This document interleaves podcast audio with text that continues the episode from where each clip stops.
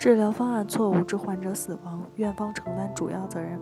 事件经过：二零零零年七月十七日，某甲因咳嗽咳血五月伴胸闷半月余就诊于某医院。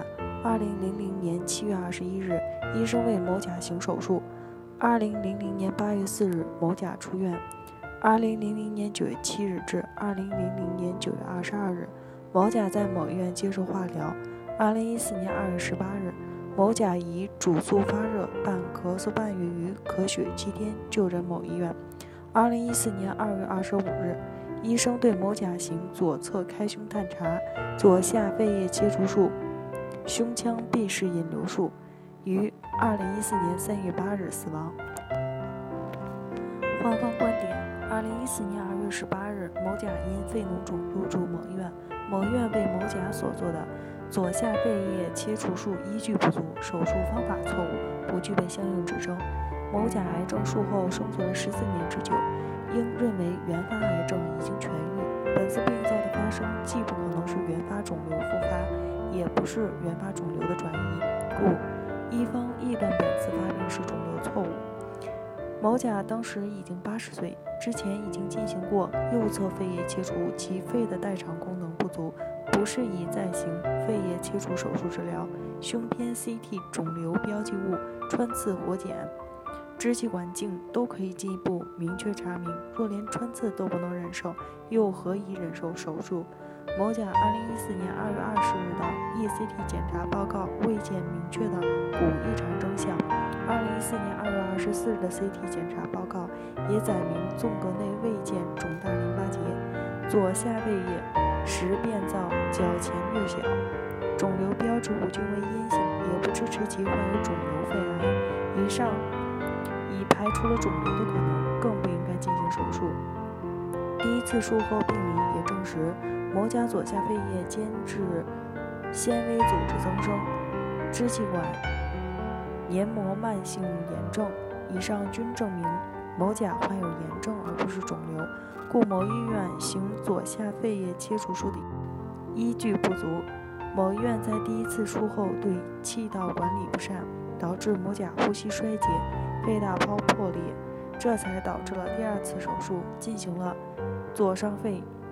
气型切除，但某甲的病情没有任何好转，最终因呼吸功能严重损害，于二零一五年三月八日死亡。因某医院的严重医疗过错造成某甲死亡，某医院应当承担相应的医疗损害赔偿责任。诉请求判令某医院赔偿我方丧葬费、护理费、死亡赔偿金、医疗费、病历复印费、精神损害抚慰金。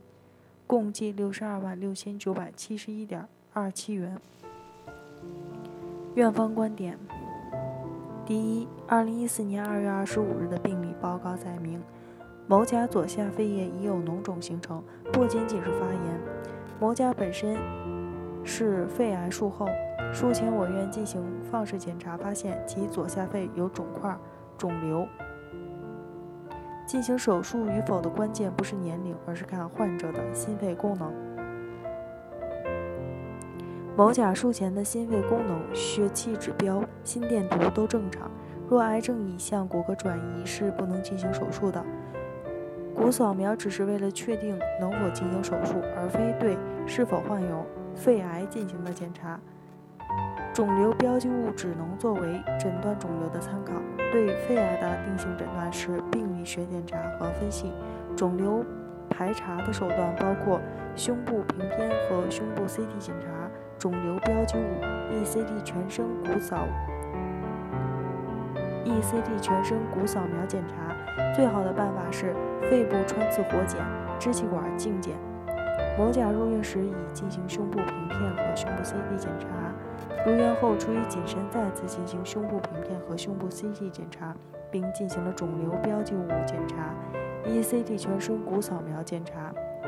肿瘤标记物检查和 ECT 全身骨扫描检查均无异常。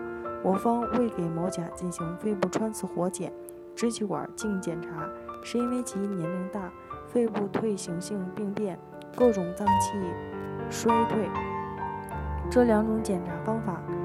都可能导致某甲瞬间死亡。其自身情况承受不了这两种检查。开胸之前，我方没有决定切除左下肺叶；开胸之后，我方直观看到左下肺叶有肿块，手触较硬，并因肺部的生理构造看起来比较大，直观观察已占到肺的三分之一，无法局部切除，我方才决定整体切除。临床技术操作规范规定，不管病变大小都要切除。因某甲的左肺叶病灶情况决定了要切除整个肺叶，所以无进行冰冻病理的需要。且如在手术中先进行冰冻病理，再进行切除，手术时间和麻醉时间会延长，某甲的身体承受不了。某甲术中状态和术后状态都很好。综上。某甲是高龄，有肺癌病史，影像上怀疑肿瘤，各项指标正常，可以进行手术，也必须进行手术。即使某甲没有肿瘤，只是肺脓肿，也需要进行手术。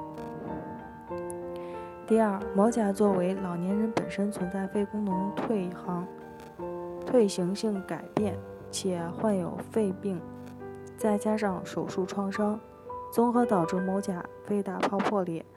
即使未进行手术，某甲本身的情况使其在咳嗽等情况下也会发生肺大泡破裂，所以我方不认可患方所述我方术后气道管理不善导致某甲肺大泡破裂。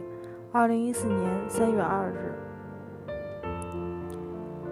四、自发性气胸治疗原则为除了对呼吸循环必须维持稳定外，还要求使肺功能伤害减少到最低程度。具体方案为：肺受压小于百分之三十，症状轻微者，在严密观察下等待气胸自行吸收；肺受压百分之三十到百分之五十，症状明显，应适用穿刺抽气治疗。若疗效不明显或反复发作时，防止胸腔闭式引流。经上述处理两到三。